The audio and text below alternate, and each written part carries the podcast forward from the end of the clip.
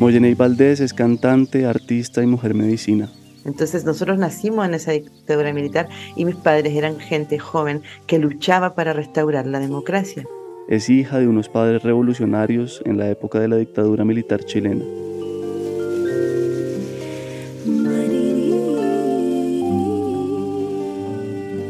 A los 14 años se fue de su casa y vivió en la calle, y de esa experiencia descubrió que quería ser artista. Me dijo, ¿sabes qué? Te vas de la casa ahorita. Si vas a vivir así, te mandas sola, entonces coge tus cosas y te vas. Y a los 19 formó su primera banda y conoció la fama. Años antes, a su papá lo habían asesinado durante una manifestación. Y mi hermana un día me llama y me dice, Negrita, siéntate. Acabo de encontrar al asesino de nuestro padre. Desde niña yo había tenido la visión de que yo me entrevistaba con él y que yo lo encontraba y que yo le hablaba. Entonces para mí el impacto de ver al asesino de mi padre frente a mí, mirar sus ojos, su cara, en cuerpo de un hombre indígena. Y además estuvo, tuvo el corazón y los huevos de pedir perdón. Para encontrar la razón del corazón. Hoy es madre de tres hijos si tú clasificas y entiendes cómo funcionan los principios de lo femenino en la creación, en la biología, lo más parecido a Dios es la energía femenina. ¿Por qué? Porque es energía creadora. Porque es energía que cuida y que da el sustento. Porque una cosa es crear una, una semilla, pero otra cosa es sustentar la semilla hasta que pueda llegar a cumplir su trayectoria y ser un árbol y dar sombra y dar frutos. Hoy y desde hace más de 20 años se dedica a cantar, a la canalización e interpretación de música que viene del corazón.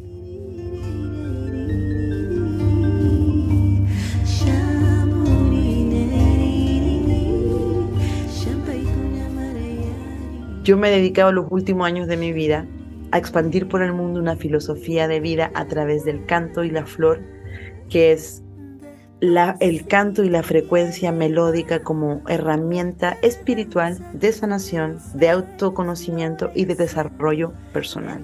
Hablamos de su música, del poder del canto, del patriarcado, del asesinato de su padre y de cómo buscó al asesino hasta encontrarlo, para mirarlo a los ojos y perdonarlo. La imagen de su padre estuvo en un cuadro detrás de ella durante toda esta conversación danzando el recordar. Bienvenidos al Topo, un podcast de entrevistas con personas que tienen formas de vivir y pensar fascinantes.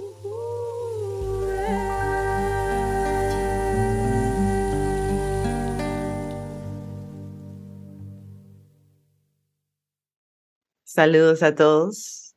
Me presento ante ustedes. Mi nombre es Moyenei Valdés. Soy una madre, cantora, artista, mujer latinoamericana. Dedico hace 27 años ininterrumpidamente a, a la creación, interpretación, composición, canalización de música mm, que viene pues de, del corazón y también viene desde esa fuente de la cual todos bebemos, así que somos hijos. Y sí, cuando era muy pequeñita me di cuenta que había muchas cosas del mundo, del mundo de los adultos que no resonaban en mí, que su estructura, su, su diseño y su propósito estaban completamente fuera de, de, del marco que nos enseñaba la naturaleza.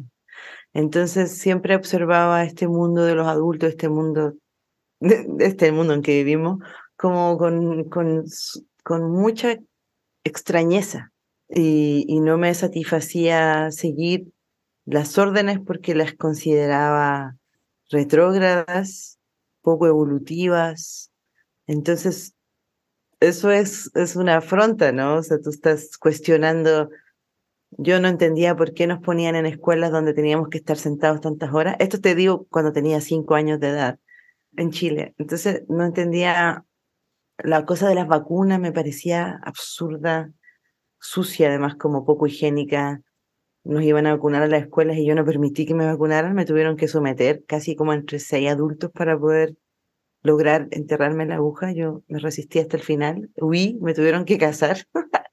Cosas así, así, entonces mi mamá y mi papá estaban así como, chucha, no mames, o sea, ¿por qué es tan distinta? ¿Por qué quiere todo diferente? ¿Por qué? ¿Cómo, cómo lo hacemos? Y ellos también estaban pues en un, situados en, un, en una situación social bastante difícil porque ellos eran jóvenes y, y, además eran activistas en la plena dictadura, en el momento más peligroso de la dictadura de Pinochet, el momento en que mataban gente, la tiraban al río, desaparecían familias completas, mataban niños, cosas monstruosas que hoy día pues pareciera como que son parte de un guion, pero, pero nosotros nacimos y a mí me tocó nacer en un país donde, donde se violaban sistemáticamente los derechos humanos y, y salir a la calle era un peligro porque no porque te iban a asaltar, sino porque la propia policía, el Estado o el gobierno podía, podía desaparecerte. De hecho, mi papi que está ahí, casualmente está ahí, es una de las últimas víctimas de la dictadura de Pinochet, eso se los cuento después, pero en este momento ellos eran jóvenes, estaban en la lucha, estaban en el activismo, estaban en la organización social, mis, padres eran artistas, entonces su perspectiva de la transformación social venía de la mano inexorablemente con la creatividad y el arte, no con la violencia, ni con las armas, ni con, ni con el miedo, ni con el terrorismo, para nada. Mis padres eran así, colores, formas, discurso, educación política. Entonces, yo soy una niña que además me crié en un ambiente proactivo, gente revolucion reevolucionaria. Mis padres siempre tomaron las herramientas del arte, como un support, como una plataforma donde desde ahí podemos ser escuchados, desde ahí podemos crear, desde ahí incluso podemos llorar, sufrir, pero desde ahí podemos exigir también nuestros derechos y sobre todo desde ahí podemos educar y crear culturas conscientes, donde a través de los colores, del arte, de la belleza, la música, incluso la música que escuchaban en mi casa, todo tenía contenido social, todo tenía un propósito, todo era extra consciente. ¿Cómo eran tus padres? Sí, como... Así vengo del marco de esos padres, que eran jóvenes, activistas, revolucionarios, gente que quería un país eh, con los militares fuera, porque estábamos en una dictadura militar. Y las dictaduras, recordémoslo bien, por favor, que no se nos olvide a estas nuevas generaciones. Las dictaduras son gobiernos que no son elegidos por la gente, donde se instauran filosofías, estándares y pensamientos y obligatoriedades que no son, no son que no respetan eh, la diversidad del individuo, que no respetan, que, no hay confianza entre nosotros, donde, hay, donde se usa la fuerza, donde se usa la violencia para imponer ideas, porque ninguna filosofía saludable y en su centro te va a obligar a que tú les creas por medio de matanzas y torturas. Entonces nosotros nacimos en esa dictadura militar y mis padres eran gente joven que luchaba para restaurar la democracia. Vale decir, un momento social donde tenemos gobiernos y autoridades que son elegidas democráticamente por nosotros, donde las personas y los ciudadanos somos partícipes de, las voluntades políticas, donde nosotros también estamos diciendo, espérense, esto funciona mejor si no cortamos los árboles, puede ser una buena idea no matar todos los peces porque hay un futuro, digamos. La ciudadanía es activa, entonces queremos democracia. Mis padres eran esa gente que que luchó por esa democracia. Más allá de filosofías políticas, mis padres eran gente que, que deseaba el bien mayor para todos. O sea, eran gente súper crística. Después que estudias Jesucristo y cómo realmente pensaba Cristo, dices, no, porque Jesucristo es un revolucionario. Es mucho, está de parte de los campesinos, está de parte de los pescadores, está de parte de las mujeres, está de parte de los niños, está en contra de los mercaderes que usan el mercado para, para venderte hasta, hasta tu abuelita. Entonces mis padres eran ese tipo de jóvenes, súper además, eh, se amaban mucho, era una pareja ideal, digamos, como mi padre súper feminista, cuidaba a sus hijas, él estaba cocinando, haciendo las mamilas para las bebés. Entonces vengo de una, de una familia súper hermosa, donde habían valores muy bellos. Entonces así me crié, pero sin embargo ellos mis padres no tenían tampoco las herramientas para poder entender a esta chica que le salió todavía más revolucionaria que ellos, donde yo estaba eh, no solamente exigiendo una justicia social, sino que yo estaba exigiendo una justicia espiritual. Entonces ya estaba sobrepasando el entendimiento de estos jóvenes activistas, porque recordemos que además la propuesta en esos años 70, 80 para ser revolucionario, tenías que ser alguien ateo, porque creer en Dios significaba estar de parte de quienes siempre han abusado, de quienes han impuesto las filosofías por medio de la espada y la cruz, creer en Dios significaba doblegarse ante este sistema capitalista. Entonces era una filosofía equivocada, e-, extracomunista, que a mí por lo menos no me identifica para nada. Digo, ¿qué onda? ¿Cómo se puede vivir sin Dios? Es imposible. Te planteaba que lo más importante era el ser humano y el ser humano y el nuevo hombre, el hombre nuevo y todo. Y un poco ellos también estaban dentro de, un, de otro sistema. Y a mí eso también me generaba ese rechazo. Entonces, mis padres tampoco sabían qué hacer conmigo, no tenían herramientas. Yo clarividenciaba desde niña, tenía unos sueños lúcidos bastante avasallantes, cosas que yo no comprendía. Mm, a veces me sentía mal porque tenía muchas, muchas visiones acerca de mi última vida que fue, fue, fue fuerte y mi muerte fue brutal. Y de pequeña no entendía nada, coño, tenía una pero igual aún así me mantenía bastante en mis centros. Ahora que soy adulta y digo, oye, igual podría haberte vuelto loca bien fácil y no, no sucedió. ¿Y cómo, cómo recordaste tu última vida? ¿Y qué puedes contar de eso? Desde pequeña yo recordé a mi última vida. Desde pequeña, desde que tengo uso de la memoria, yo recuerdo los flashbacks de mi última vida. Lo que pasa es que yo le preguntaba a mi mamá, mamá, tengo estas visiones. ¿Qué es esto? Porque eran, eran no, no, quiero contar acerca de mi última vida, pero eran imágenes, para mí mucha intimidad todo esto, pero eran imágenes que yo jamás había visto en una película, imágenes que nunca, no se le pueden ocurrir a una persona de cuatro años. Yo le preguntaba a mi mamá, ¿qué es esto? ¿Qué es esto? Ya de grande, exactamente viendo películas, vi escenas muy parecidas a lo que me había tocado vivir en mi última vida.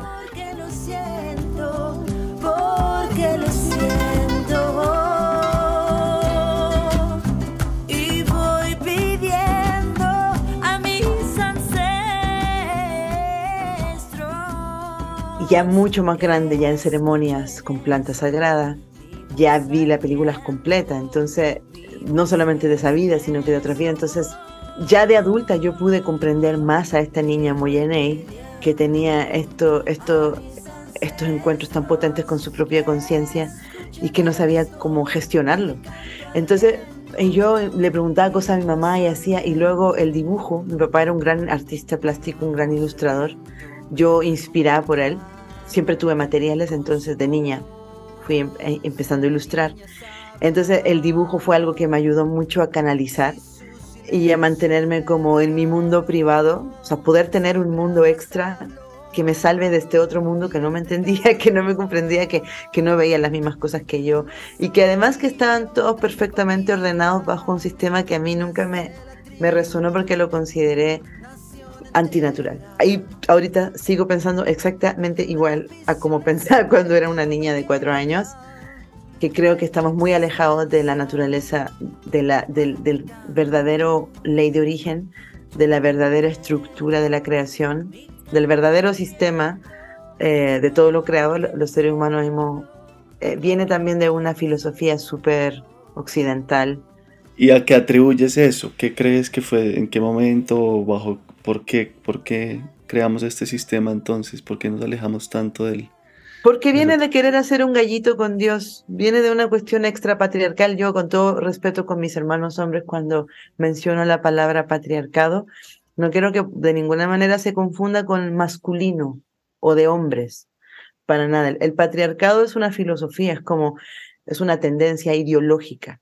No es que todos los hombres sean patriarcales. Eso siempre lo quiero poner porque respeto profundamente a los hombres. O sea, mi padre, mi gran maestro, mi hijo mayor, que es mi otro gran maestro, que tiene, ya es un hombre grande, mi hermano, mi hermano, mi hijo, mi brother, mi, soy su fan. Son hombres, sí, los amamos.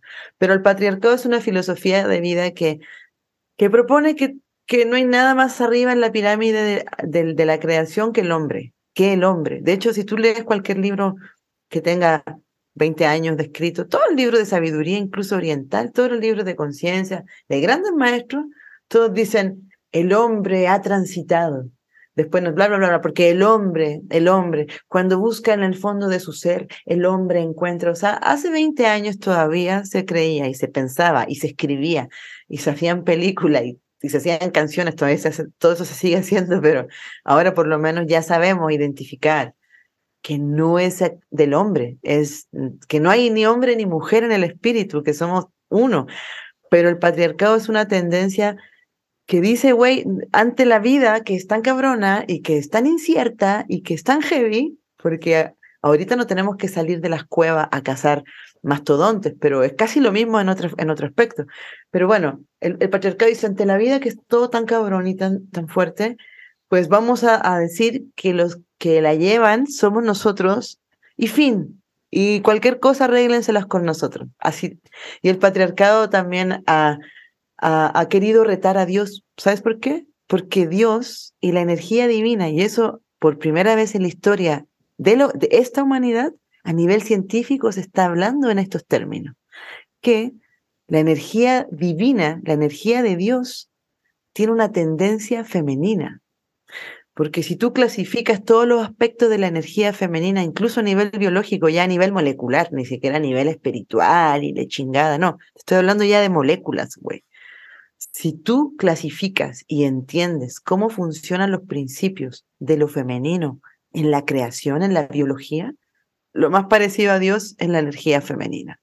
¿Por qué? Porque es energía creadora porque es energía que cuida y que da el sustento, porque una cosa es crear una, una semilla, pero otra cosa es sustentar la semilla hasta que pueda llegar a cumplir su trayectoria y ser un árbol y dar sombra y dar frutos. Entonces el patriarcado se coloca encima de Dios porque Dios intrínsecamente femenino. Y el patriarcado no quiere que lo femenino muestre realmente su completo poder porque es, es, algo tan poderoso que todo la abarca. Y reconocer para el patriarcado el poder del femenino significaría invalidar todo lo que ha sostenido durante estos 600 y pico años o más. Hay culturas que llevan en el patriarcado casi miles de años, un par de, un par de mil años. Entonces, el patriarcado quiere, quiere ser el, el, el, adolescente que, que, se caga en la leche, que el patriarcado es, es la figura donde, sí, pero si, si, el sexo es sagrado lo filmo y, me follo a un bebé, y me, o sea, entiende, me follo a mí mismo, me cago en la hostia. El patriarcado quiere sostener esa energía, ya que a nivel espiritual también tiene que existir porque es quien jala de un lado para que el otro lado también pueda pueda necesitarse, para que la luz se necesite, para que la luz tenga utilidad. A nivel ya espiritual, y ahora me meto en el plano espiritual, estas energías siempre tienen que estar en esta danza. ¿Por qué? Porque una tiene que, como cuando hay un toreo, ¿no? Tiene que estar el torero hueando para que el toro vaya corriendo esto es esto, es lo mismo. Tiene que haber una energía este adolescente que se caga en la hostia para que la hostia regrese y diga, no, espérate, esto es sagrado. Y recordarnos y recordarnos porque como vivimos bajo la ley del libre albedrío, se nos olvida constantemente que tenemos límites. Sí somos libres, sí tenemos libre albedrío, pero hay límites. Y Gran Espíritu está mirando súper feliz a ver quién los rompe primero. Dicen, ah, te está mirando Dios, quien quieras. Entonces, bueno, vengo, es muy larga esta introducción, pero vengo de esa familia, vengo de esa conciencia. Eh, desde niña yo vengo trabajando procesos de canalización súper fuerte. Siempre me he hecho preguntas muy locochonas y proceso respuestas muy profundas que con muy pocas personas he hablado. A veces he recibido regaños que tengo que escribir todo esto porque eh, no puedo solamente dejarlo para mí, pero por otro lado me siento muy niña todavía para usar, compartir algo, dejarlo escrito. Me, me da pena, me da... Estoy entendiendo todavía, estoy caminando. Maravilloso. Wow, gracias.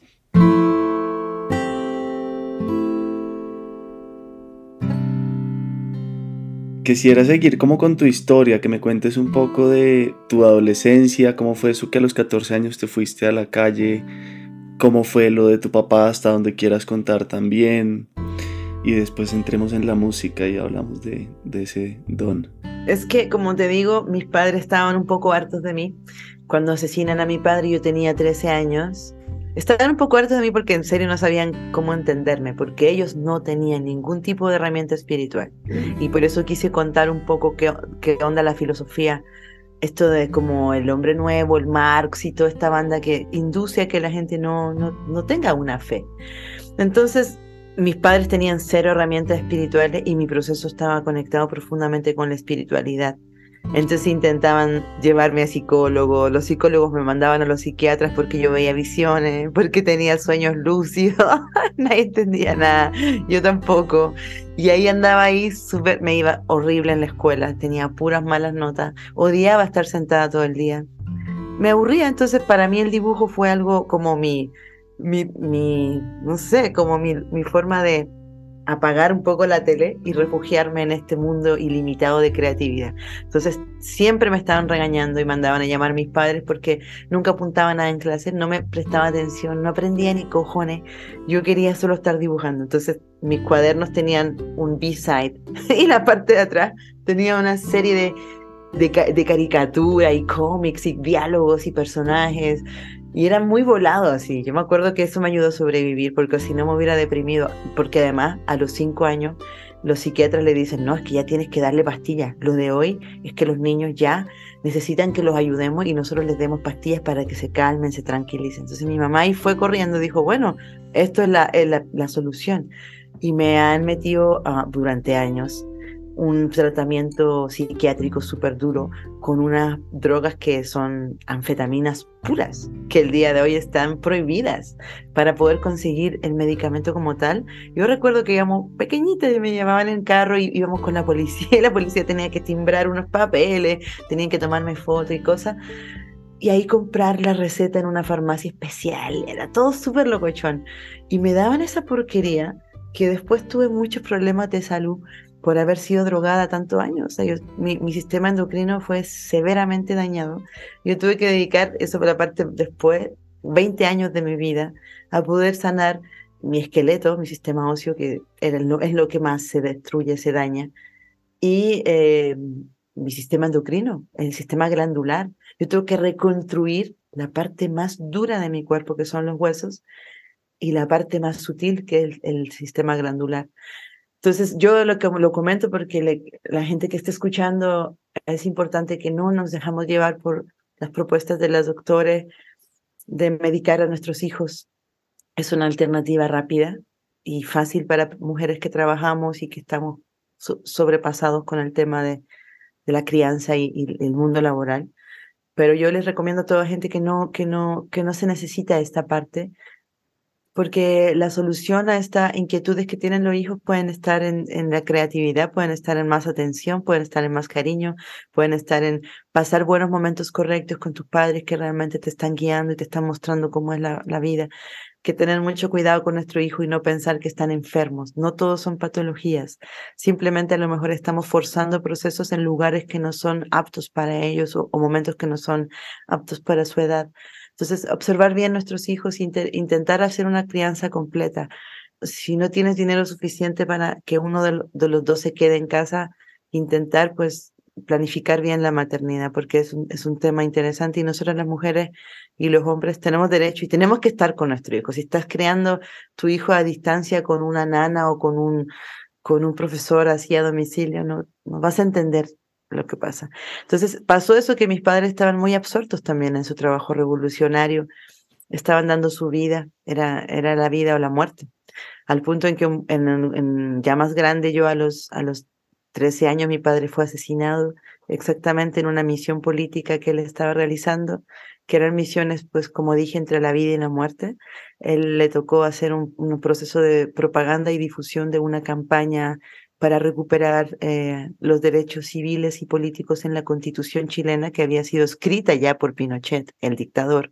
Entonces ellos querían cambiar y derogar ciertos artículos que, que no permitían el acceso popular a los cargos públicos, al liderazgo público político. Entonces había una campaña importante para modificar la constitución y para que cuando se fuera el dictador pudiéramos hacer una vida normal como, como ciudadanos que participan.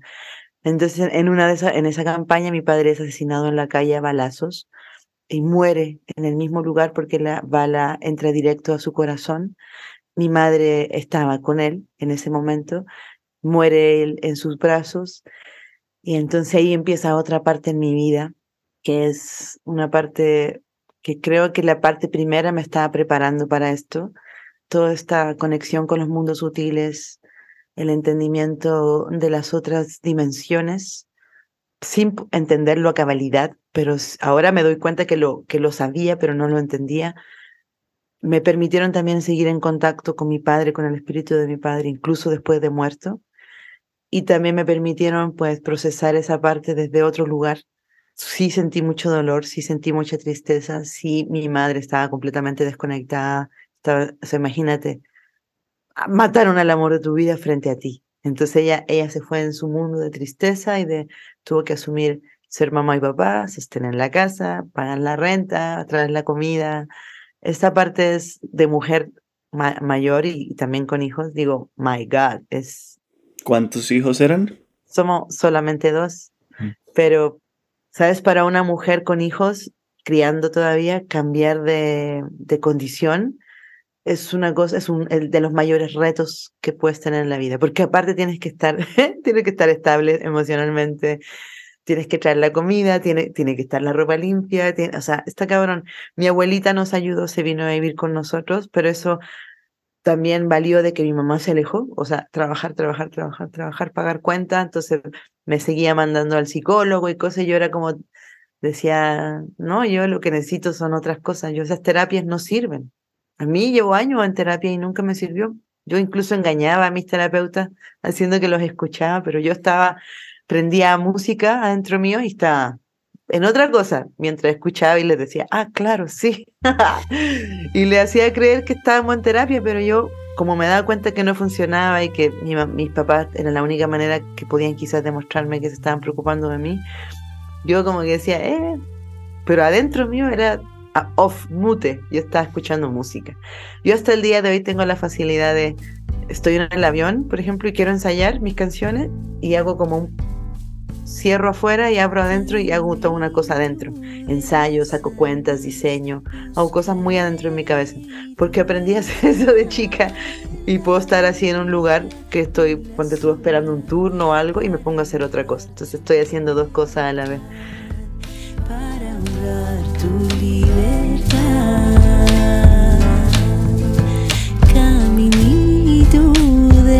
almas buscaré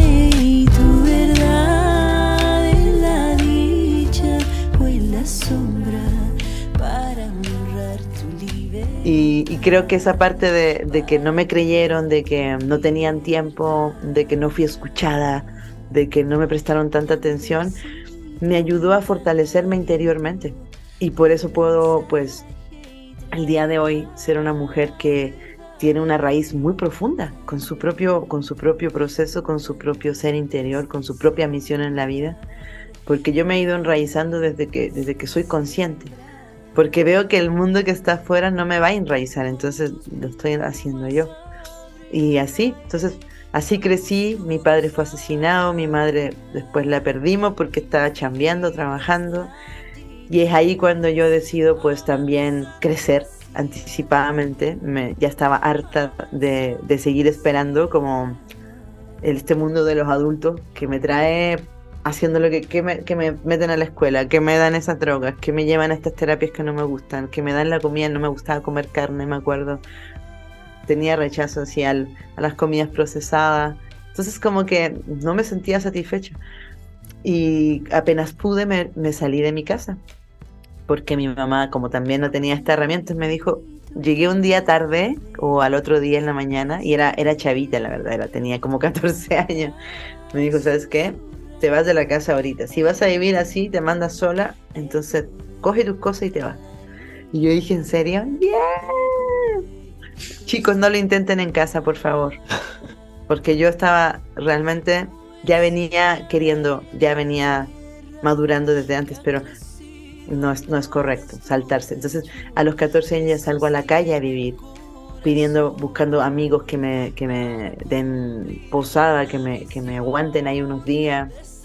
Pasé por varios procesos, viví con, con una compañía de teatro callejero que aprendí muchísimo de música y de artes teatrales, vestuario, muy roots, muy así, roots, pobre, así básico, pero era gente que había estado que habían estudiado con grandes maestros de teatro. Yo, es surrealista esa historia.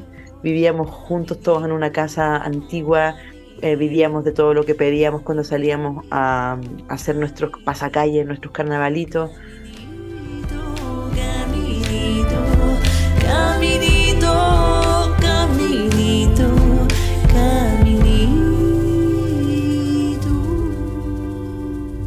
ahí aprendí muchísimo y ahí dije, bueno, dos cosas, nunca más quiero vivir en la calle, no quiero ser pobre, guacala y lo otro, yo quiero ser artista. Ahí fue como mi punto de quiebre, dije, guacala yo no, ya no necesito más, o sea, ya sé lo que es no tener nada, ¿entiendes?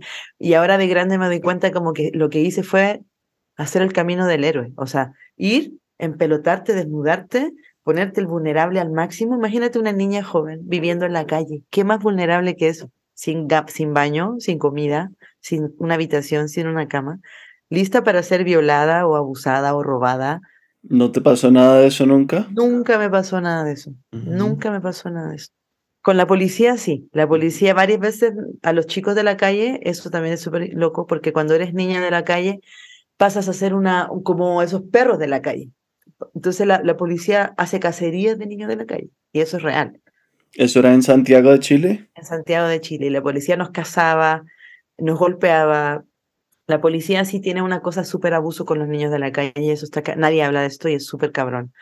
Con la policía sí tuve episodios de tortura, tuve episodios de, de, que me llevaron a la fuerza a la cárcel, porque está prohibido también que un niño esté en la calle, por ley. Entonces, eso sí fue uno de mis momentos más duros, eh, recibir golpizas de parte de policía siendo niña con, con, contra hombres grandes. Torturas, intentos también de abuso, pero estaba súper protegida, entonces siempre logré salir. Y entonces cuando entré a esta compañía de teatro, que éramos básicamente gente súper pobre, pero creativos, y nos, nos, me acuerdo que había un maestro de teatro chingón que ya había ido a Bali, que ya había estado en giras con Andrés Pérez, que fue un gran maestro de teatro chileno, que ya había ido a Europa. Para nosotros esas eran historias inalcanzables, ¿saben? Niños de la calle. Entonces, ya tener contacto con personas que habían ido a Europa de gira, con grandes compañías de arte, que además se valorizaba el arte callejero. En Europa el arte callejero era algo top en ese momento. Entonces, ah, nosotros como que teníamos ya una conciencia de lo que podíamos hacer, era importante para la sociedad. Entonces ahí fue mi punto de quiebre y dije, yo nunca más quiero vivir en la calle, nunca más quiero no tener que comer, Nel. Yo ahorita aquí para arriba, puro éxito, éxito, éxito. Y voy a ser la mejor en lo que haga. Entonces ahí empecé también en este camino de no sabía que iba a ser músico, más adelante me decidí, me casé muy joven, me casé a los 17 años, yo quería tener ya mi hijo, yo quería ya tener mi familia, quería ya avanzar y hacerlo todo esto rápido. Y también el día de hoy como mujer adulta me doy cuenta que fue perfecto, porque mi hijo ahora tiene 27 años y es como mi hermano, mi hermano chico, pero nos llevamos increíble, viajamos, hacemos ceremonia juntos, cantamos, es mi maestrazo, así es impecable, somos tan distintos que aprendo tanto de él. Él me presentó algunas medicinas como el romepotó, el rapé, en hace más de 10 años que empezó a ir a la selva cuando era niño. Por supuesto que yo le mostré el temazcal, las medicinas, todo cuando era un chavito bebé, y ahora él es el más super maestro de esto, lleva años ya en este camino, desde niño, desde los 10 años él lleva en este camino. Entonces es un maestrazo y, y, me encanta haberlo tenido joven. Me encanta haber querido. Todas mis amigas querían abortar y no querían embarazarse. Yo quería embarazarme, quería tener un hijo. Siempre todo lo al revés de todo lo que todos creen. Yo quiero lo al revés. Siempre. ¿Cuántos hijos tienes ahora? Ahora tengo tres. Uh -huh. Tres hijos. Soy mamá de tres hijos. ¿Con el mismo padre? No, por supuesto que no. Pues si una de las misiones es encontrar el eslabón perdido, el ADN perfecto. No, porque además yo decidí tener tres hijos cada siete años distintos, o sea, cada siete años uh -huh. después. Entonces, por eso también es una experiencia muy única porque yo llevo ahorita 27 años criando y todavía me quedan 7, 8 años de crianza. O sea, es una maternidad larga. En general, mis amigas tienen todos los bebés juntos y ya los crían y ya son 20 años, chao. Yo voy a criar 30 años aproximadamente. ¿Ahorita qué edades tienen tus tres hijos? 27 va a cumplir mi hijo mayor, ahorita en unos días, y mi hija va a cumplir 21 eh, en unos días también. Yo también voy a cumplir 45 en unos días. Y mi hija más pequeñita va a cumplir 14 en unos meses. Okay. Entonces, todos tenemos mucha diferencia así de edad y me encanta esa forma de criar porque me dio tiempo de ver crecer a uno, darle toda la atención a ese, boom, ver toda la crianza estar ahí tipo ya a los 13, 14 ya empieza, estaban los otros, entonces como que ya los voy soltando y me preocupo del que va creciendo. Entonces ha sido una experiencia súper interesante. El papá de mi primer hijo no tanto, siempre, no quiero balconearlo mucho porque pues, igual honramos lo que ha podido dar. Pero sí, con mi primer hijo ha sido básicamente yo sola haciendo todo. Mm, ¿Y los otros son de...? Los otros dos son de otros dos papás diferentes, también un chileno, y acá mi hija mexicana nació de un papá mexicano en México. Me encanta, me encanta, sí. Entonces, han sido, la verdad es un matriarcado, porque si te das cuenta, son tres hombres ayudando a una mujer a sostener esas crianzas de estos tres hijos. Entonces, sí, es un, es un matriarcado sano, como le digo yo, porque aceptamos y le damos su lugar a, los hombres, pero aceptando de que mismo como se dio la situación, todo, eh, hay un matriarcado. Yo soy el eje que, que, que sostiene igual esta familia y, y, soy una mamá que también ha necesitado reproducirse con otros hombres para también ir probando, ir intentando esas otras maneras también.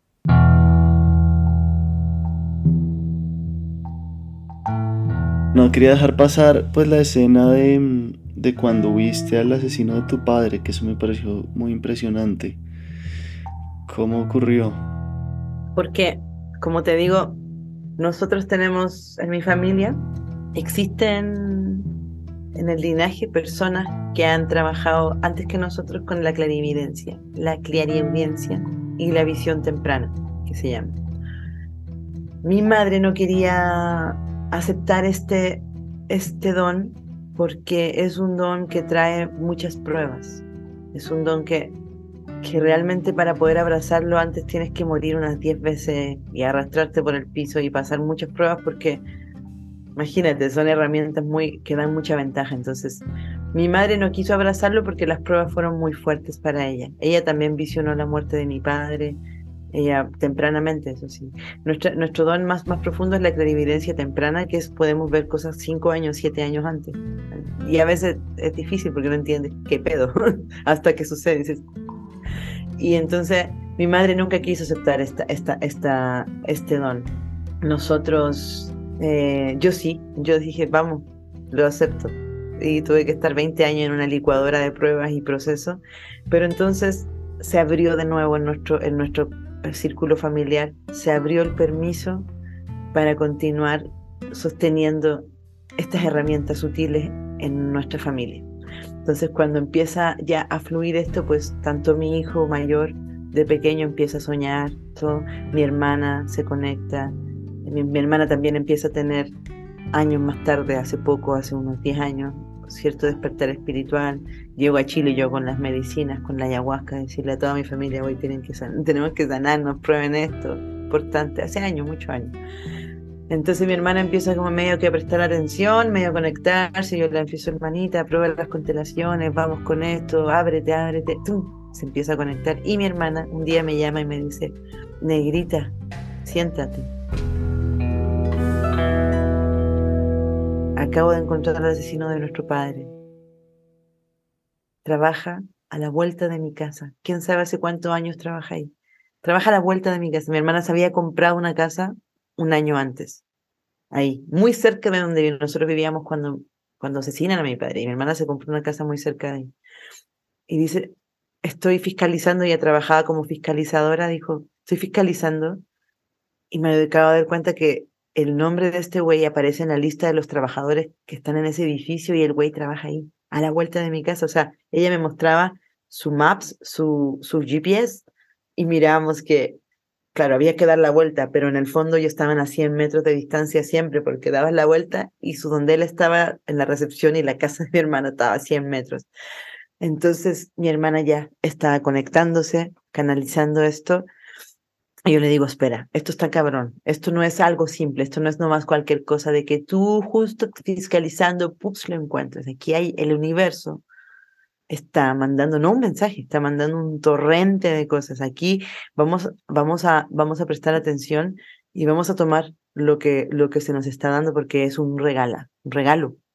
Mi hermana dice, pero ¿cómo no entiendo? Es que hay que ir a hablar con ese güey pero ¿cómo? Dice mi hermana, ¿cómo se te ocurre? mi hermana dice, hay que ir a funarlo, hay que ir a, a escracharlo. Tenemos que juntar 200 gente, lo escrachamos afuera de su trabajo y ponemos quién es, ponemos que mató a nuestro padre y ponemos carteles y ponemos su foto y su dirección y su teléfono y lo escrachamos, que es algo, una práctica muy común en Chile y en Argentina, que es países que vivieron dictadura. Donde los culpables estuvieron impunes. Entonces la gente dijo, nosotros vamos a hacer justicia porque ustedes no hicieron justicia, entonces nosotros vamos a ir a los lugares de trabajo de estos torturadores, asesinos, y vamos a decir que ellos son esto. Entonces este escracheo se ha vuelto una, una parte muy, muy popular y muy, muy común en Chile y Argentina. Y yo dije, no, espera, yo, o sea, si ustedes quieren escrachar, yo los apoyo. Pero antes, yo no voy a, bueno, voy a formar parte de esto, esto no, ya no me gusta, no creo. Yo, mi camino espiritual me muestra que hay otras maneras, pero les pido, espéranme, porque yo voy a ir a Chile, yo, que yo sí quiero hablar con él. Yo sí quiero mirarlo en los ojos y quiero preguntarle cosas, porque desde niña yo había tenido la visión de que yo me entrevistaba con él y que yo lo encontraba y que yo le hablaba y que yo le pedía explicaciones. Yo tuve esta visión recurrentemente durante años, durante muchos años. Y eso para mí era, güey, yo ya vi esto antes.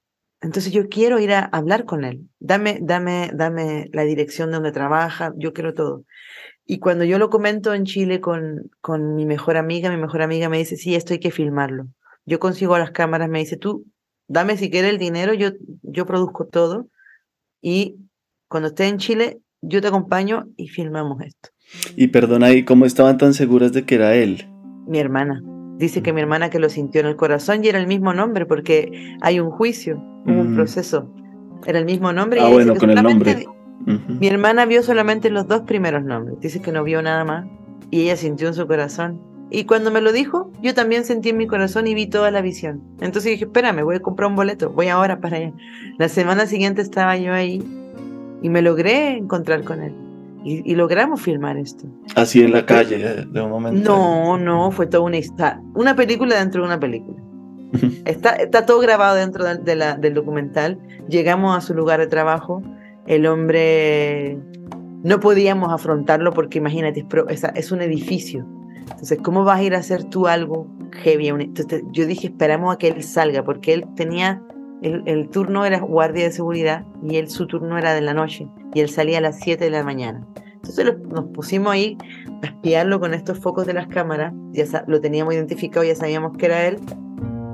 Nos escondimos en el estacionamiento afuera la salida y esperamos a que saliera. Pasó algo súper raro porque en el momento en que él salió, salió en una bicicleta, nosotros empezamos que ir caminando, salió una bicicleta y de pronto se subió y desapareció y ni nos vio porque traía puesto unos audífonos y nosotros, ¡Ey, René, René! Ni se dio vuelta. Es como si él nos pasó frente a nosotros como si éramos invisibles. Es todo muy loco, una película dentro de una película. Entonces, ¡pum! Empieza a salir el sol atrás con la cordillera. Era una imagen única que nunca voy a olvidar. Y el hombre yéndose, haciéndose más pequeñito en su bicicleta. Dije, lo perdimos. Además, la calle era en sentido contrario y no podíamos ir tras él por la misma calle. Entonces dije, vamos tras él. Yo sé, el güey más encima del camino que tomó era justo la ruta para llegar a mi antigua casa donde vivía mi padre cuando lo mataron. Era todo como una película, no alucinante. Y intentamos seguirlo y todo. Yo dije, no, güey, que ya no está. ¿Cómo lo podemos seguir si la calle va del otro sentido? No, fue, lo perdimos. En ese momento yo digo, no lo vamos a perder porque mi visión cuando yo era niña, que fue, no sé, 20 años antes, era de que cuando yo me encontraba con el asesino de mi padre, iba a ser en la puerta de su casa, no en la puerta de su trabajo. Entonces yo tenía una esperanza secreta de que lo íbamos a encontrar igual y que íbamos a llegar a su casa, porque mi visión me había mostrado eso 20 años antes. Y así mero sucede. Mi hermana me dice, yo dije, güey, la llamo y le dije, lo perdimos, no pudimos verlo, todos llorando así con las cámaras, con el sonidista, con todo dentro del carro, era súper de película. Y me dice, deja ver si puedo conseguir la dirección. Porque ella al trabajar, la dirección de su casa del compa, ella al trabajar en un, eh, en un organismo del Estado, ella trabajaba para el Ministerio del Trabajo, que entrevista a trabajadores, tienen todos sus datos, todos. Entonces mi hermana consigue, en cosa de minutos, cinco minutos, me dice, ya tengo la dirección y nosotros de casualidad estábamos deambulando por un lugar súper cerca de ahí. Y resultó que ese era el lugar donde el señor vivía este, donde íbamos a comprar los porros cuando éramos adolescentes. Un barrio súper roots, súper peligroso, un barrio pero peligrosísimo. El gueto, y ahí mero vivía el señor. Mala noticia que mi hermana me manda mal el número de la casa y no un par de horas buscando la dirección, no damos, ya el sol arriba, la gente levantándose, este era un día sábado en la mañana, yo ya también en medio de un barrio súper peligroso, con lleno así de, estos narcotraficantes ofreciéndonos la, la, marihuana prensada y nosotros como, no, gracias. A punto de irnos, me siento en el carro y escucho una voz que me dice, están cerca.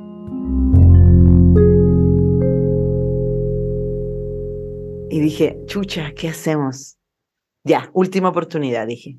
El que pregunta encuentra. Y ve, sale una señora con una niña de una casa, cualquiera. Y digo, señora, estoy buscando un hombre que se llama René, que anda en una bicicleta, que es guardia, que trabaja en la noche, que hace poco vive aquí, no sé qué. Ah, mira, yo creo que sé quién es, me dice. Pero el que te va a decir todo es, en la esquina va a salir un pelón, dice un hombre pelado. Todo era como una película, me dice. Ve y pregúntele a él, él sabe todo lo que pasa en el barrio. Y me había mandado con el mero narcotraficante mayor del barrio, yo sin saber, pero le tiré súper buena onda, hermanito, no sé qué, y le hablé como en, el, en, en, en, la lengua popular de la, de la calle, le dije, sí, no sé qué.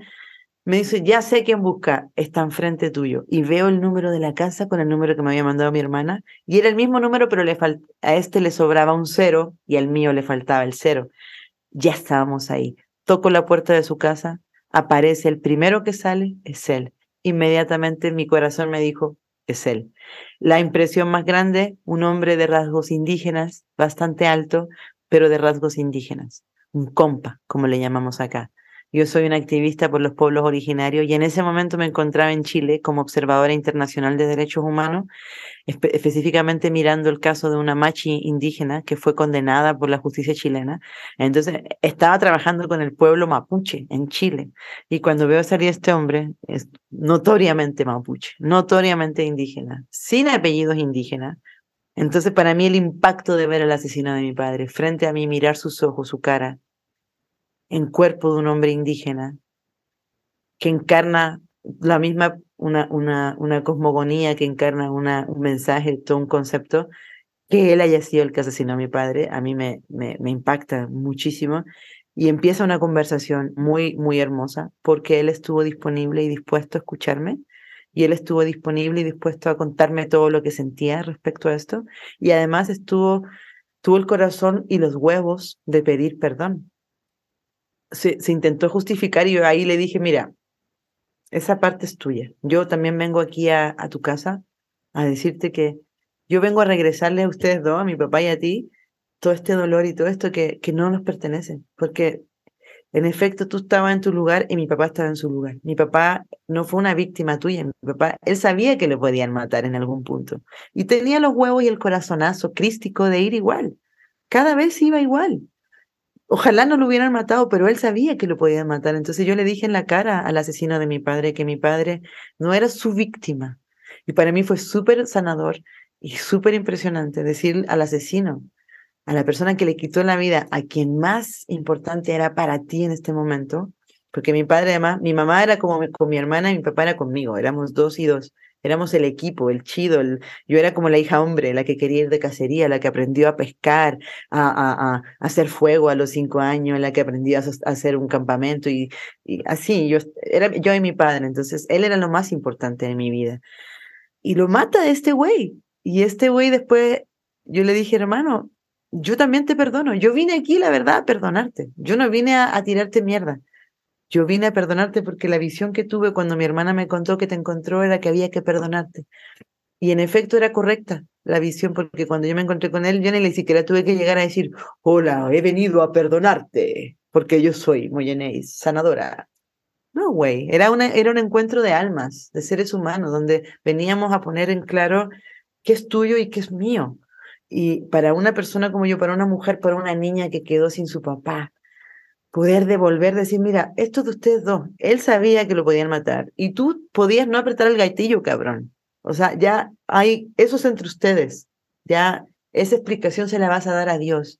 Yo vengo a decirte que, que de mi parte, mi relación contigo queda hasta aquí, porque no quiero cargar con, con el peso de lo que tú hiciste ni con el dolor de la decisión que él tomó como persona adulta, mi padre, al decir, bueno, yo voy a dar mi vida por esto. Sí, güey, pero tienes hijos, acuérdate. y eso también me encanta decirlo porque es parte de, estas contradicciones que a veces no somos capaces de hablar en voz alta porque no, no es políticamente correcto. Pero yo digo, papá, tú tenías hijos, güey, tenías dos hijos. O sea, piensa bien a qué te comprometes, a tener una familia o a salvar a tu país. Si quieres salvar a tu país, mantente soltero, güey. Mantente sin hijos, porque tus hijos van a sufrir bien cabrón, bien cabrón. Entonces, activistas, amigos en general, yo misma tuve que aprender de ese ejemplo para no poner afuera lo que tiene necesariamente que ser adentro, con nuestra familia, con nuestros hijos, con nuestras esposas, con nuestros esposos, con nuestros trabajos, nuestros sueños. Entonces, estamos acostumbrados también a asumir grandes responsabilidades que a veces no podemos sostener entonces, yo quiero, quiero compartir esta parte porque grande de la medicina que mi padre me dejó, al ser un guerrero, al ser un, un Cristo que se ofrenda por toda la humanidad, ¿cachas? Buen, buena onda, pero sí, procura hacerlo cuando no tienes hijos. Porque tus hijos van a tener que perder mucho tiempo de su vida, que pueden estar felices intentando sanarse, intentando entenderte.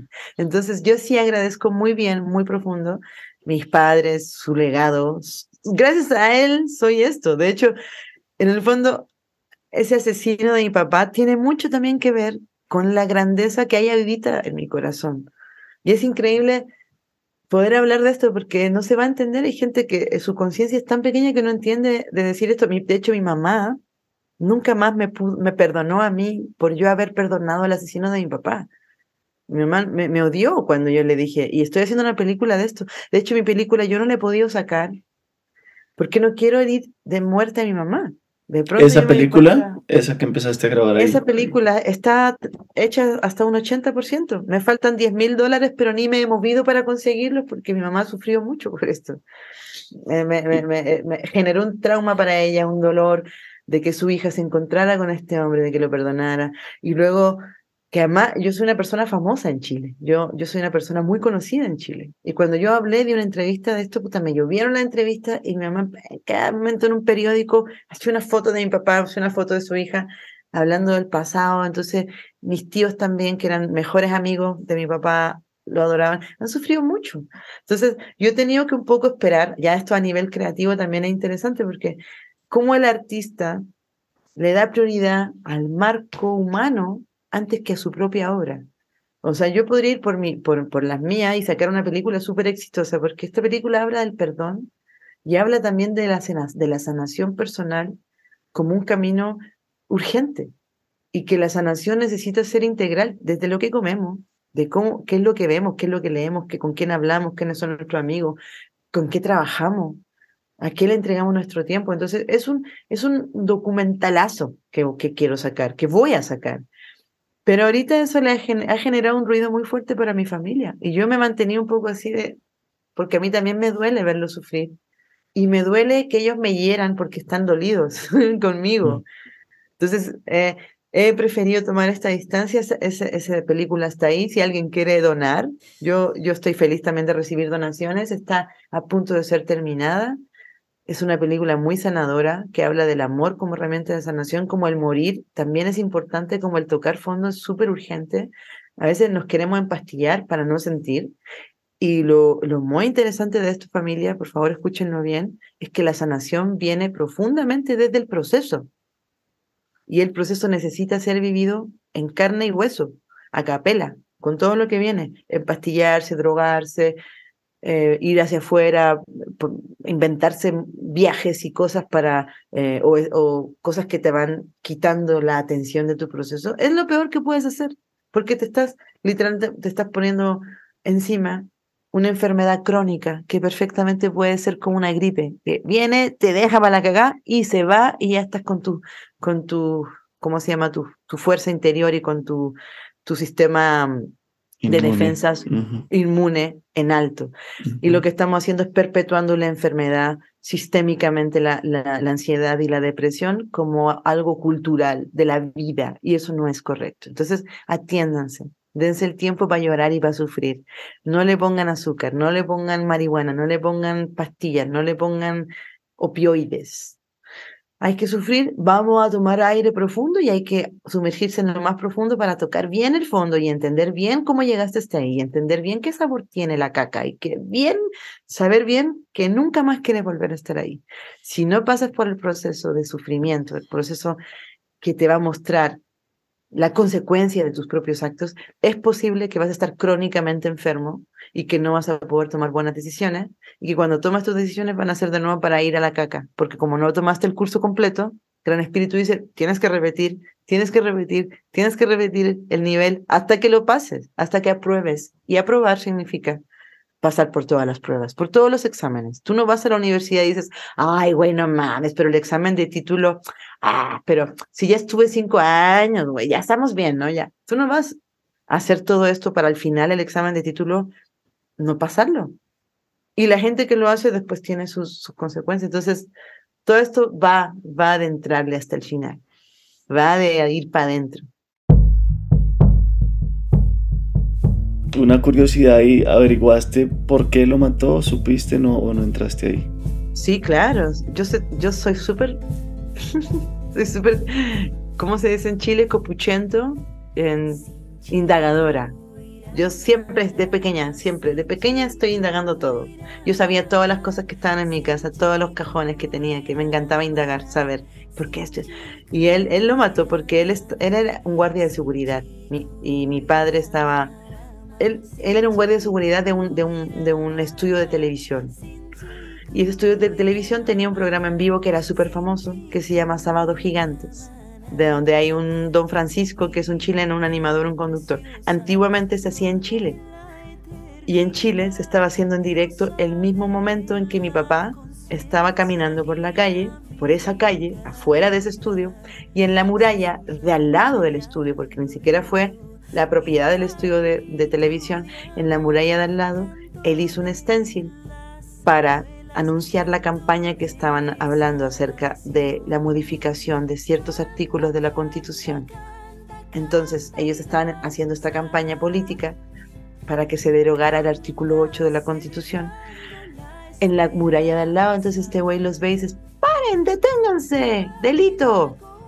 Y ellos dicen: Claro, es un delito, pero no es la muralla tuya, entonces corran, váyanse. Y entonces ellos salen corriendo, pero el tipo corre tras de ellos y alcanza a mi madre. Entonces la coge del cuello para como que los demás no se vayan y, no, no, la dejen ahí, o sea, como para atraer a, ellos. Y mi padre dice, no, mi papá era un hombre muy alto además, un metro ochenta y pico, alto, grande. No era gordo, pero era muy alto. Papá va ahí y le hace en su hombro así a este güey y lo empuja y suelta a mi mamá y entonces salen corriendo y ahí él dispara unos metros por la espalda. Entonces fue un ajetreo en, el último año de la dictadura, en un momento donde había un, terrorismo de Estado súper súper fuerte y la dinámica era la violencia, donde pintar un mural y poner la palabra libertad sí estaba considerado como un delito. Entonces lo que tenía que hacer este hombre era disparar o hacer lo posible para detener la cosa. Él me contó que no había dormido en toda la noche, que la compañía de guardias de seguridad que para que él trabajara los tenían a veces tres días sin dormir, que les daban unas pastillas para mantenerlos así y que él estaba, que no estaba en su... Cuando empezó a intentar como justificarse, yo le dije, no, no me digas, eso no es para mí, eso es para Dios. La cosa es que lo hiciste. Entonces, yo en lo personal creo que mm, ya estas cosas están desde antes escritas en nuestro destino. Pueden haber justificaciones, ideas. Y es fácil odiar. Yo podría odiar y tener mucho rencor contra mm, todo lo que signifique eso que representaba este hombre, porque al final igual son arquetipos. O sea, este hombre representaba un sector, representaba la violencia, representaba, mi padre representaba un sector, representaba también esta parte de clandestinidad, esta parte de ir contra la ley. Entonces, son cosas de ellos. Para mí la enseñanza más importante es, haber trascendido las ideologías políticas, haber trascendido esas herencias también culturales que nos dejan nuestra familia de pensar de una manera. Me gusta de, alguna forma no estar de acuerdo con mi madre, porque eso implica que a pesar que, que ellos sí me enseñaron muy bien y que me educaron muy bien para tener mi propia filosofía y que aunque aunque tengo mi filosofía, también me gusta tener esa educación tan bonita de puedo pensar distinto, pero no voy a pasarte a llevar en tu dolor, porque por muy importante que sea mi obra de arte, también me duele que estés sufriendo y me duele que todavía no lo puedes procesar, pero entiendo que tú eres tú y yo soy yo. Entonces, toda este, este, esta sinergia y esta infinita, este infinito ramillete de, de experiencia que ha sido mi vida, pues me ha permitido ser el día de hoy una persona relativamente joven y poder hablar sobre muchos temas, porque yo solamente abordo temas que yo he vivido. Nunca voy a hablar acerca de algo que no conozco. Entonces, mi trabajo con la voz viene también a erguirse desde una urgencia para recuperar la ternura y la fe en nosotros mismos como una herramienta de autonomía para crear una sociedad de seres humanos brillantes. Para todos todo, para todos la luz, donde si existe un Einstein, si existe un Tesla, si existe un Jesucristo, si existe una Frida Kahlo, una Gabriela Mistral, grandes mujeres, es porque el ser humano está diseñado para llegar a alcanzar esas maravillosas virtudes. Si existe un güey como Einstein, tú también puedes llegar a serlo. Ese güey nos está mostrando la gran capacidad del diseño. No nos está mostrando que él es único, que él es el error del sistema, que él es un superdotado. Esa filosofía de esa sociedad que cree que los brillantes son seres raros, son, son rarezas, son únicos diamantes entre medio de pura caca, es exactamente la filosofía que nos tiene así, siendo esclavos en pleno siglo XXI, con todas las tecnologías y los conocimientos que tenemos, siendo esclavos de un sistema que destruye la vida, que destruye la sabiduría, que destruye lo sagrado, que destruye la eternidad. Si nosotros fuéramos seres empoderados, completamente conectados con el enorme y gran diseño que sí somos, nunca jamás permitiríamos que la traición, que la violencia, que la guerra, que el patriarcado, que Monsanto con sus girofosfatos, que los barcos que matan ballenas existieran.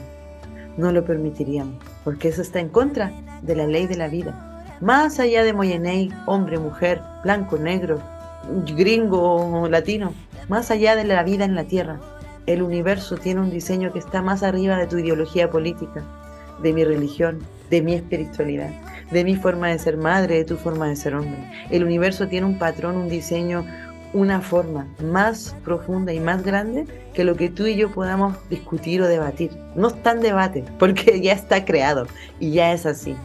Entonces, esta manera que estamos hoy día intentando recordar, intentando um, aplicar estas llaves que van abriendo puertas de nuestra conciencia, porque además lo interesante de este camino es que nadie puede decirte cómo.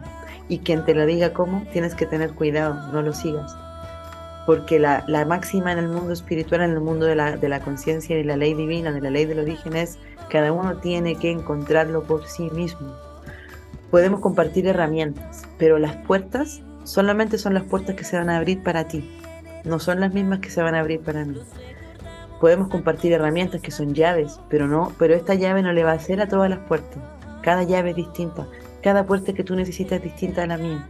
Entonces es una combinación eh, de vórtices infinitas. Es como, por eso me encanta la música, porque la música es lo más parecido al diseño universal de la conciencia que existe, porque son esas cuatro o cinco octavas, pero las combinaciones son infinitas.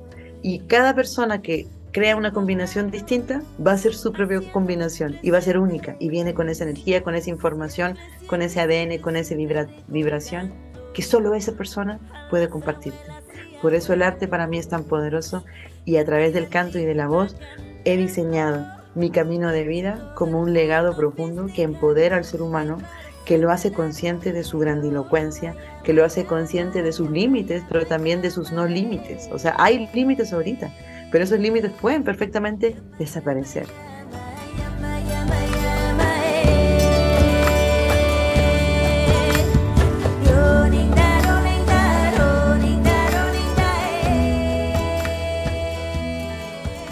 el canto tiene una, una maravillosa metodología natural que tiene, que tiene también esta, esta, esta similitud con el diseño profundo de la conciencia a nivel universal, a nivel cósmico. Se parece mucho y mucha similitud, que además te proporciona un proceso de crecimiento em, de manera natural, a tiempo real.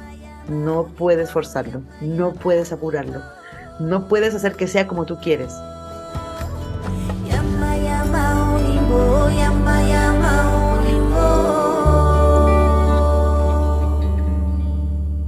Me encanta eso, porque eso significa que, carecemos de control, o sea, que necesariamente tenemos que soltarlo. Pero al mismo tiempo, al mismo tiempo de soltarlo, tenemos que hacer un casamiento, una boda, una boda mística, un, compromiso muy profundo. Porque si tú lo sueltas, no puedes volver, o sea, no puedes después estar en esa dimensión. Tienes que soltarlo, pero comprometerte a caminarlo ¿Entiendes? Entonces, se suelta del control, pero te casas con ese camino para siempre. Y ese camino, en la medida que tú le des tu tiempo, tu, tu, tu espacio, tu respiración, tu, tu atención, te va a desarrollar. Y es una, es, una, es una técnica además sumamente democrática. Todos podemos cantar. Niños, jóvenes, adultos, viejos mujeres que han fumado, mujeres que no, mujeres que tienen hijos, mujeres que no, hombres que sí, hombres que no, todos, todos, todos, eh, de derecha, de izquierda, blancos, negros, ricos, pobres, todos pueden y además todos quieren. Esa es la mejor noticia de todas, querido. Todos quieren cantar, todos quieren. Fachos de izquierda, revolucionarios, conservadores, hombres, mujeres, gordos, flacos, todos, todos quieren cantar. Y me encanta, porque eso significa que tenemos una gran herramienta muy grande, muy profunda, muy crossover. Cosas así no siempre se dan, ¿eh? Lo crossover es raro. Hay pocas cosas que son crossover. La espiritualidad también es crossover. Pero a mí me gusta la el canto porque el canto, aparte de ser crossover, como todos quieren, es crossover a nivel disciplinario, porque abarca la respiración, el cuerpo, lo biológico, tu conexión con tu respiración, aceptar que hemos dejado nuestro cuerpo de lado y tener que asumir un compromiso también con nuestro cuerpo para poder volver a echar a andar este carro que lo teníamos ahí en el garage abandonado. Pero este es un carro a vapor, un carro que no contamina, un carro que, que funciona sin gasolina, un carro perfecto y lo tenemos ahí botado.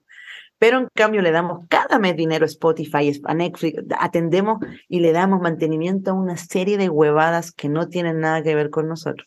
Pero el canto te obliga a volver a conectarte con tu cuerpo, el canto te obliga a conectarte con tu sexualidad, con tu respiración, con tu vagina, con tu pene, con tu ano. Te obliga porque de ahí es que sacamos la raíz del canto y de ahí se proyecta hacia la corona que conecta con la divinidad y hace entrega final de esto que ya pasó por todo tu tripa para poder exponerte, vulnerabilizarte para poder dejarte en vergüenza, para poder después segurizarte, para poder nutrirte después. Entonces, yo me he dedicado los últimos años de mi vida a expandir por el mundo una filosofía de vida a través del canto y la flor, que es el canto y la frecuencia melódica como herramienta espiritual de sanación, de autoconocimiento y de desarrollo personal. No queremos aquí puros cantantes, ¿eh? pero sí queremos pura gente segura que cuando hables en público mires a los ojos, te desenvuelvas bien, pueda tu rostro también comunicar lo que todo tu ser quiere decir. Estamos ayudando a la gente a sacarse las máscaras, mientras calladito te ves más bonito, sonríe así, hace así, Estamos ayudando a la gente a que se aprenda a reír con huevos, y abrir la boca y soñar y cuando cantas que pongan caras raras, feas, sin vergüenza que te digan los otros. Estamos enseñando a la gente a que cuando hable puede hablar de corazón, de la tripa y no tiene que siempre decir lo que los demás quieren que escuche, es que él dice. Entonces, es un taller multidisciplinario, no solamente es la la la la la la la, es más profundo. Es desde dónde viene esa voz que voy a sacar, quién soy yo realmente, cuál es mi, mi misión en esta vida, cómo voy a lograr eh, crecer mis sueños. Entonces, este trabajo que hago con la voz sé que va a ser un legado grande. Yo hace años que vengo, yo vengo dedicada a estos 27 años. No había nadie que hablara de esto. Me encanta escucharte que me dices, ah, una amiga dice que la voz de sanación. qué bueno. Me encanta que ahora sea una moda. Llevamos pulsando por esto décadas para crear escuelas holísticas de trabajo con la voz. Y yo sé que ese es mi gran legado. Y estoy agradecida porque cuando yo quería aprender, no había ningún lugar que me enseñara esto que yo estoy enseñando. Una, una preguntita ahí, ¿qué recomiendas para la gente que no tome tu curso? Pues, como cantar y ya, o, o qué? Canten todo el día. Canten. Están cagando, canten. Están bañándose, canten. Están cocinando, canten. Están conduciendo, canten. Están esperando el pecero, canten. Canten. Lo que sea, lo que venga. Propongo, ¿Te gusta algo muy chingón? Escúchalo bastante. ¿Te gusta un, canto? Por ejemplo, a mí me gusta una cantante de mantras que se llama Deva Premal. Me mm. encanta. La vi, la vi en vivo. Claro, acabo de abrir su concierto a la semana pasada porque vino a tocar a México, así que estoy, esto, todavía estoy ahí arriba, que me, me permitió ser su telonera, así que estoy. Bueno, yo lo llevo años escuchando, años escuchando, entonces canto con ella. Estoy todo el día cantando mantra y tengo todo el día la cuestión puesta y cuando me voy a hacer yoga o me voy a bañar tengo el mantra y voy cantando con esto. Así yo me he vuelto una cantora empedernida. Canto en todas partes. Todo el mundo que me viene a ver me dice, tú cantas siempre, ¿verdad? Qué lindo. Pues no es tan difícil y es gratis. Y además, no dependes de nadie. Ay, pajarillo de pecho rojo, y el canto del corazón. Pajarillo de pecho rojo, y cántame el canto del corazón. Y quería que me contaras de algunas de tus canciones. Hay tres que tengo así presentes que me encantan, que son Ícaro de Paz, La Danza de la Vida y Madre Tonantzin. Cuéntame de esas algo, si quieres cantar un pedacito y si tienes alguna otra que también le tengas como algún cariño especial, como para saber, sí, cómo nacen, qué quieres transmitir ahí, sí. Madrecita poderosa, año quema tu madre tierra, tonancin, tonancin, tlali, ay, linda, tonancin, tonancin, tlali, ay, linda,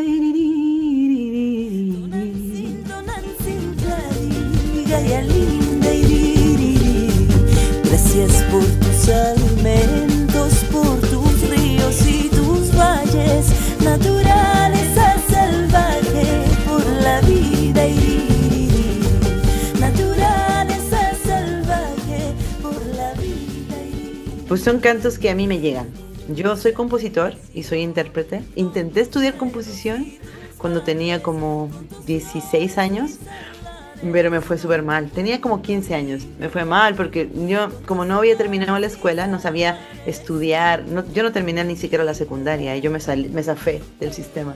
Entonces cuando intenté estudiar no tenía, no sabía estudiar, no sabía. Y todos mis compañeros leían música y ya componían y yo era nada, un analfabeta. Entonces me fue pésimo ahí, ahí en el, en el estudio. Pero me di cuenta porque yo formé mi primera banda a los 19 años más o menos. Yo dije, ya, voy a hacer mi banda de mujeres. Yo quiero tener una banda solo de mujeres. Quiero hacer rap, reggae, cantos así africanos, polifonía y la chingada. Quiero esto, quiero lo otro. Y entonces yo creé mi primera banda. Y resultó que la cosa se hizo un éxito. Yo me hice famosa a los 20 años y ya estaba sonando en todas las radios. Entonces también ese un hito en mi vida, porque eso significó que una chava que no sabía nada de música, que apenas sabía cantar, pero yo cantaba horrible antes, ¿eh? Ya, pum, estaba vendiendo un disco de oro a los 20 años de edad. De la nada. De haber vivido en la calle, de haber... Todas estas cosas que te conté, de pronto, pum, terminé famosa. Y estas canciones yo siempre las escuché desde que soy niña, yo escuchaba canciones sonando dentro de mi cabeza, siempre estaba cantando. Entonces empecé a, a, canalizar estos cantos y a componer. Pero ya, ahora último, que ya llevo 27 años en esto, los últimos cuatro años solo canalizo, no tengo ni que componer. Tengo así, es increíble, ¿eh? pero tiene que ver también con, con algo interno, un proceso que yo viví, vivencié. Mira, aquí tengo mis cosas, tengo 227 cantos nuevos de los últimos dos años. Y simplemente pones rec en el celular y cantas. Justo ahorita, antes de, por eso mutié, porque venía una melodía. antes de que empezamos la, la, esta, venía una melodía y la grabé recién a las 8.40 de la mañana. y así vienen mis cantos, vienen completos. El mensaje, si es que tengo que quizás reparar algunas palabras, porque como los canalizo rápido, sale lo que sale en ese momento. Entonces, si es que a veces tengo que cambiar o poner en vez de sutil, fluir, no sé, como a veces sí. Y las palabras son, digamos, Madre Tonantzin tiene palabras en otros idiomas, ¿no? ¿Es en otro idioma o es...? Entonces dice, Gaia, Tonantzin, Ñuque, Mapu, son nombres de Pachamama diferentes. Y Pero yo escucho las canciones, yo las escucho, las grabo y las escribo. Las escribo y tengo muchas, muchas, muchas obras. O sea, yo soy una persona agradecida porque, pero te digo esto y lo quiero, lo quiero compartir porque hay personas que creen que esto es por arte de magia y mucha gente, yo, yo podría lucrar muchísimo con lo que soy, carnal, porque no saben la cantidad decenas y decenas de personas que me dicen, güey, te pago cientos de dólares por ir a aprender contigo para que tú me guíes, para que tú me enseñes, para que tú me digas cómo hacer esto. Pero esto es verdad, chiquillo. Eh, no hay nadie que te lo pueda enseñar. Tienes que vivir, tienes que abrirte a vivir, tienes que tirarte a la alberca cuando parece que no hay que meterse y la vida te dice, te tienes que meter aunque haga frío meterte y, levantarte temprano en las mañanas y ir a esas ceremonias y cumplir con un montón de compromisos espirituales. No es que un día yo amanecí así como aparecen estos chamanes de TikTok, que todo así como en el, en el, como la escenografía perfecta, el vestuario perfecto, todo perfecto y están así como meditando y justo alguien lo filmó cuando estaban meditando. Todo eso realmente lo que estamos dejando son muchas huellas de que estamos todavía trabajando mucho en lo superficial, bueno, en que creemos que la iluminación, otro día un maestro de yoga muy importante, Jay Harry Sig, me dice, claro, toda esta moda de los pachamanes, es que ahora la gente cree que nada más por acostarse a escuchar un mantra, cualquier hueva ya se van a sanar y no quieren hacer el trabajo, regañaba él, decía. Yo digo, puta, lamentablemente estamos dejando una huella cultural como que la sanación o la canalización van a venir en esos templos, en esos lugares así súper lindos, donde todos están los pajaritos cantando. Vale, sé, por supuesto que van a fluir mejor ahí, pero no vienen de ahí, vienen de que la persona se atrevió a transitar y a trabajar y a cumplir compromisos espirituales y a cumplir con compromisos con su familia, ¿cachas? Yo a veces veo muchas mujeres que por querer iluminarse pronto y, y querer ya ser abuelas y pues están dejando cuidados sus hijos a otras a familiares, a hermanas, a, a sus madres y, y cuando el verdadera sabiduría, hermana, hermano, está criando a tus hijos, está levantándote a las 7 de la mañana con la gañas a preparar un desayuno para tus hijos, en, ir al, al supermercado a comprar la mejor comida para darle de comer esa comida a tus hijos es, cumplir con los compromisos con tu pareja. A veces veo también hermanos, hermanas y hermanos, eh, no solamente de los hombres, que andan en el camino de la medicina, pero ocupan estas plataformas para el coqueteo, para como salir un poco de su vida tan estructurada y no están cumpliendo con los compromisos con sus parejas, ¿sabes? Con sus personas que lo están esperando en sus casas, sean hombres o mujeres, da lo mismo. Y esto va, esta sabiduría, esta iluminación o esta canalización, va de cumplir compromisos, va de hacer cosas súper desagradables, como puta barrer barrer tu casa todos los días, que tu habitación, que tu templo sea el más limpio, más ordenado. Conozco gente que anda también así dando instrucciones acerca de la toltequidad y, los conocimientos ancestrales, pero tú vas a su casa y sus baños huelen a pipí porque no los, no los limpian, porque no están en sus casas. Sus cocinas están sucias, así llenas de, de, de bacterias, así, de cosas de años, así que tú dices, puta, eso que me están enseñando no es tanto. Entonces yo le digo a la gente que tanto quiere aprender de maestros, que tanto quiere seguir a gente, no es por ahí, güey, es, es por hacer tu chamba todos los días. Eh, y no tienes que pagarle a un maestro. Es por, es por cuando vas a la escuela, a la universidad, a tu trabajo, es que te sientes feliz de hacer esto. Es porque ya elegiste bien qué trabajo es el que quieres hacer. Entonces, comparto esto porque si hay marcos, hay comillas. Esto no es nomás de que, ay, Oye, quiero ir a tu casa e iluminarme. Sí, vente, yo te invito, güey, vamos a compartir, pero no te voy a enseñar a cómo cantar un canto. Eso lo tienes que, eso tiene que ser parte de tu proceso, cómo canalizar. Sí te puedo enseñar a, a, trabajar la tierra, a sudar abajo del sol para ver crecer una pinche semilla cuando ya después tienes un árbol y recoges sus frutos. Eso te puedo enseñar, pero esta canalización, esta parte de la obra del, cantar, de traer a ti. Por eso también a la gente le gusta estos cantos. El Ícaro de Paz es una canción que, que son canalizaciones melódicas muy poderosas, porque vienen de un corazón que está, está conectándose en frecuencias con cantos ancestrales que también vienen a través de, esta, de, estas melodías. Por ejemplo, la danza de la vida es...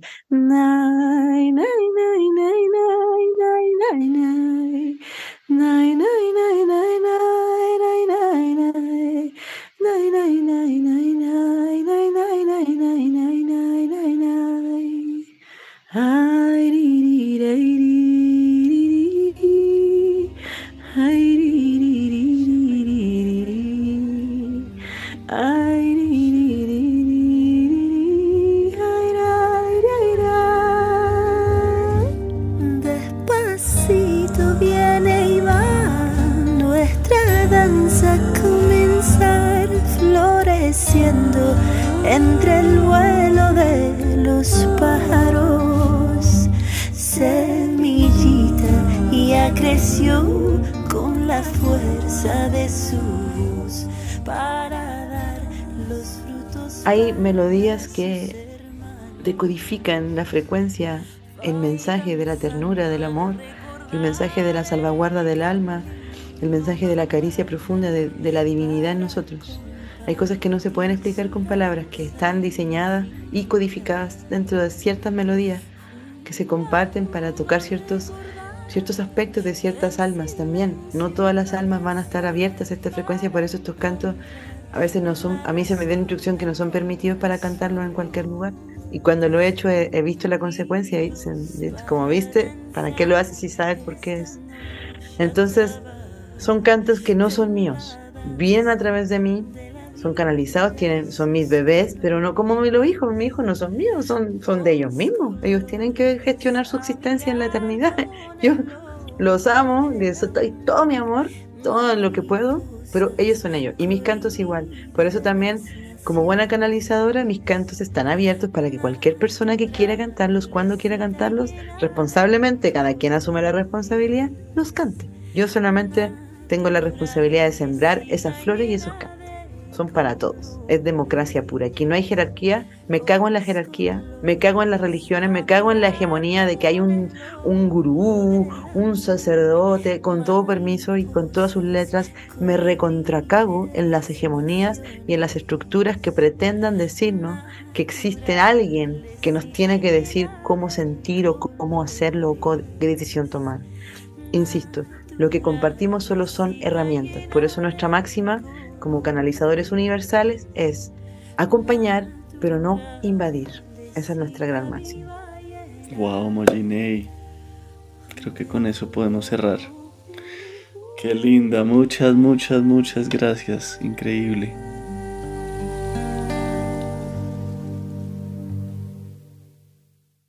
La música de Moyenei la pueden conseguir a través de su correo electrónico moyenei.gmail.com. Solo está disponible ahí, pues es la forma directa de apoyarla sin intermediarios.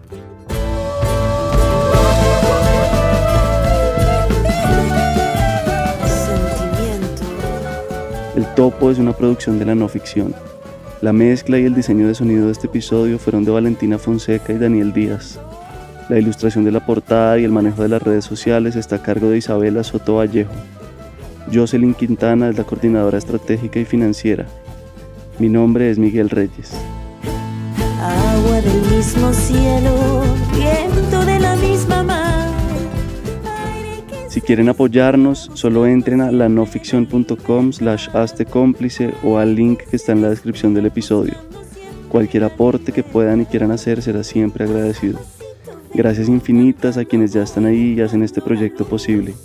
Algunos de ellos son Claudia Ruiz, Lina Zipagauta, Laura Méndez, Silvia Parra, Paula Méndez, Montserrat Musino, Juan Esteban Jaramillo, Brando López, Santiago Urbano, Isabela Flores y Daniel García. Muchas gracias por estar acá.